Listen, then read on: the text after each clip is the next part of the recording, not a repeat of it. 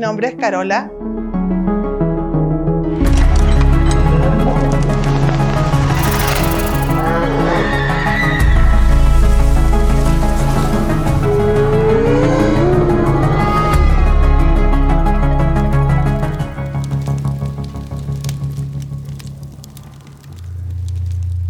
La historia que les voy a relatar eh, me ocurrió en un lugar de acá de San Miguel, en un lugar histórico, en un hospital eh, que está en abandono. Captamos un espectro con un grupo de, personas que trabajamos haciendo lo mismo.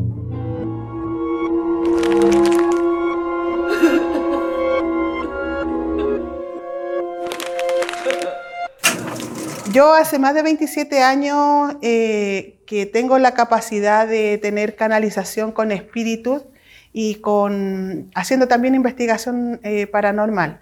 Bueno, esto se agudizó lo de la eh, investigación paranormal hace un par de años, hace más de seis años más o menos, y con un grupo de amigos empezamos a, a hacer exploraciones urbanas y investigación paranormal.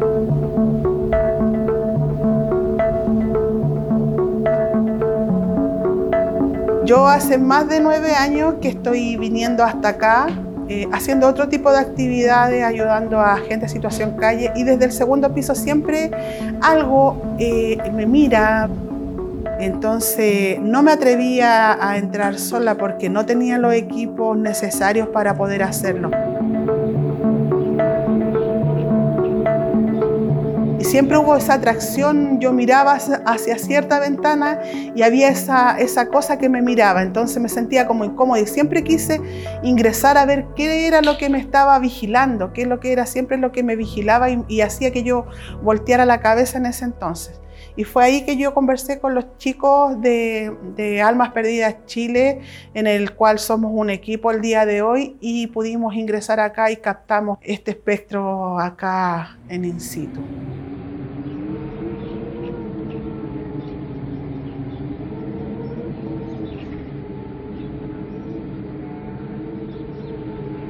Fue un día domingo de octubre, no me acuerdo bien la fecha, pero fue casi al final de octubre. Era temprano, era en la mañana.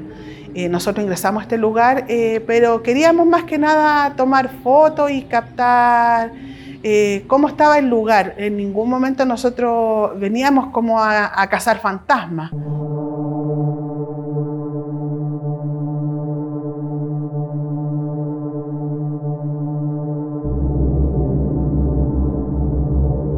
Cuando llegamos acá al, segundo piso, a mí me llamó mucho la atención, eh, sobre todo este lugar, esta sala que está acá a mi izquierda, porque se había desmoronado el techo. Entonces empecé a grabar eso.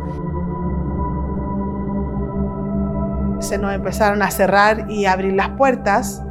Eh, empezamos a sentir que nos venían siguiendo y en uno de esos momentos empecé a, grabar un video donde empecé a, ver una sombra que se manifestaba desde la mampara hacia la pared y luego le avisé a los chiquillos para que vinieran a ver lo que había captado y otro joven que andaba con nosotros también hizo una grabación en el mismo lugar y también captó lo mismo que yo.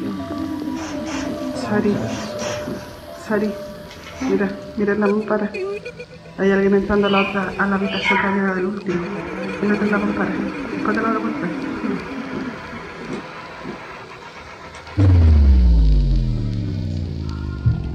¿Se dieron cuenta de lo que yo vi?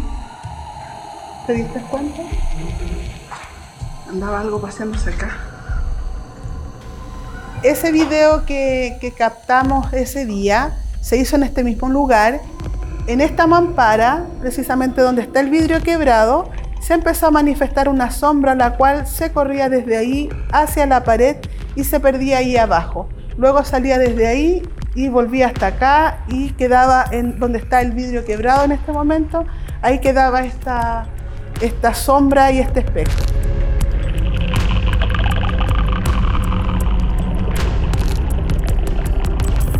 Luego de eso, eh, yo pensé que era uno de los chicos que, estaba acá conmigo y yo ingreso por detrás de la puerta para ver qué lo que era, si había algo atrás. Y precisamente no había nada, nada de nada. Y bueno, ahí después otro, otro de los chicos que estaba con nosotros en el grupo, eh, pasaron como 10 minutos y él grabó otro video donde captó la misma sombra y en el mismo lugar. Y después empezamos a hacer nosotros eh, pruebas para demostrar a la gente que esto no era un montaje, que esto había sido real, que nosotros habíamos captado esto. Después de eso, llegué hasta el final del pasillo a uno de los chicos le tiraron un, fierro en los pies y ahí hicimos una toma de una foto en el cual de donde mismo en este, en este momento que estoy parada fue donde apareció un espectro en forma de, como de mujer embarazada.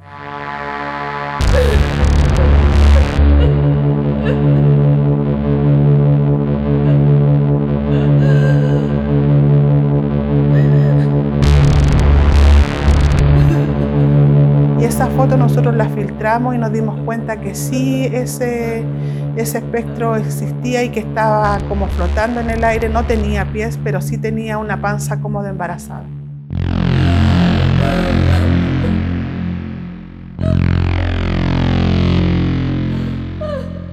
Está como en el aire, la, foto está filtrada, bueno, para demostrar también que no, no es una foto truqueada que es algo real que, que pasó acá en este lugar.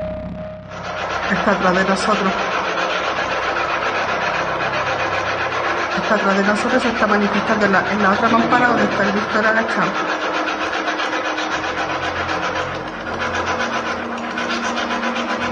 En primera instancia, cuando nosotros ingresamos a este lugar, eh, en la primera puerta del pasillo para allá nosotros trajimos cámaras para probar dónde hay portales, ¿ya? Y de los portales casi la mayoría de las veces son entidades demoníacas las que salen. Y en este lugar nosotros hicimos varias psicofonías. Y la primera psicofonía que nosotros hicimos eh, se numeraban, habían 15 almas perdidas acá. Ya se empezaban a enumerar. Y luego, después de hacer esa psicofonía, todo quedó como en blanco y se manifestó, hubo un gruñido súper fuerte. Y siempre que hay gruñidos es porque algo malo eh, está habitando el lugar. O bien un guardián demoníaco que no quiere soltar las almas que están acá.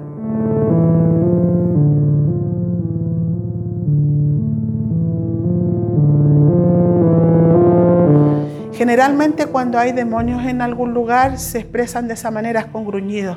Y lo otro que dejan un olor muy malo, muy pestilente y el dolor de cabeza, las náuseas que uno siente eh, son muy evidentes y fuertes, fuertes.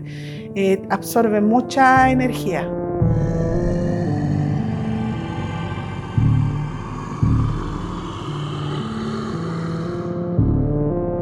Después de, esas tomas, bueno, eh, y de todos los síntomas eh, físicos malos que, a uno le pasan, que es el dolor de cabeza por la absorción de, energías que hacen las entidades que hay en un lugar, en las náuseas es porque hay algo malo, siempre que te dan náuseas eh, en algún lugar es porque hay algo malo que te, está absorbiendo. nosotros nos fuimos a las casas, esto lo subimos al, al grupo que nosotros tenemos, que es un grupo en Facebook, que nosotros tenemos y la cosa es que varias gente nos empezó a, decir, gente de, distintos lugares del mundo nos empezó a decir qué es lo que veían ellos, porque a veces uno, cuando uno está eh, filmando, está haciendo estas pruebas, uno no logra captar, sino que después uno, uno ve qué es lo que apareció y qué es lo que no apareció al, al revisar el material. Y, toda esta gente, eh, bueno, con todas las experiencias y todos los, relatos de la gente que nos decía las opiniones, llegamos a una conclusión que la entidad que habíamos captado en la foto era un ente demoníaco.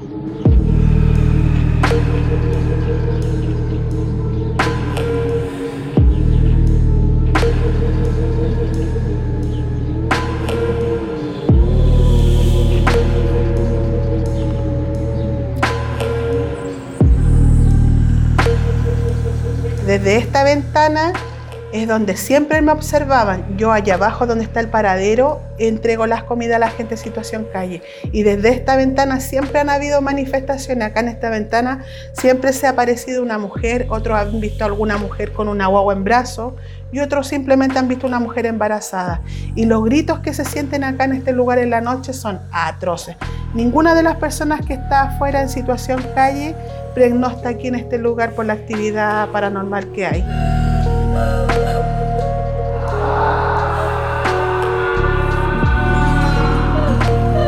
Para mí esta experiencia igual me marcó un poco porque acá yo siempre que he ingresado, porque he ingresado como dos o tres veces, siempre he sentido esa angustia y ese dolor de la, de la gente que, estuvo acá, de las pérdidas, las muertes que hubieron acá. Entonces yo creo que todo eso eh, se reflejó en lo que nosotros captamos, pero Igual me gustaría, eh, estoy siempre con esa como espina en el corazón de poder hacer algo para liberar las almas que están acá, porque acá hay muchas almas que están errantes. Salvar a estas almas, liberarlas a estas almas y que esto ya no, no las tenga acá atrapadas, porque están sufriendo. De hecho, en todas las psicofonías que hemos hecho, siempre se han manifestado mujeres y también eh, bebés Siempre hemos escuchado niños y, mujeres que se han manifestado. Nunca hemos escuchado nombres, solamente mujeres y con distintos nombres. Eh, Rosa, María, Inés.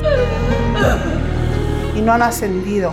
Y quizás ni siquiera se, hayan dado cuenta que están muertas.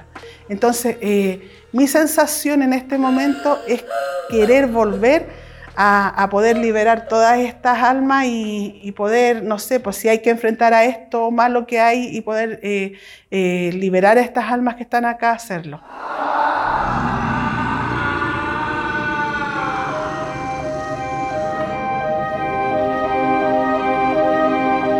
Mi opinión personal es que esta cosa que yo grabé y que tomé en fotos, es un guardián demoníaco que tiene la alma atrapada acá en este lugar.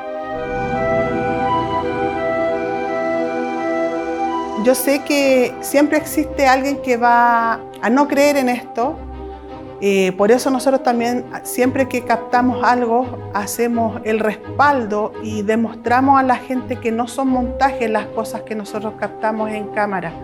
Ya siempre va a haber un escéptico que no va a creer, pero esto doy testimonio y doy fe que esto es real.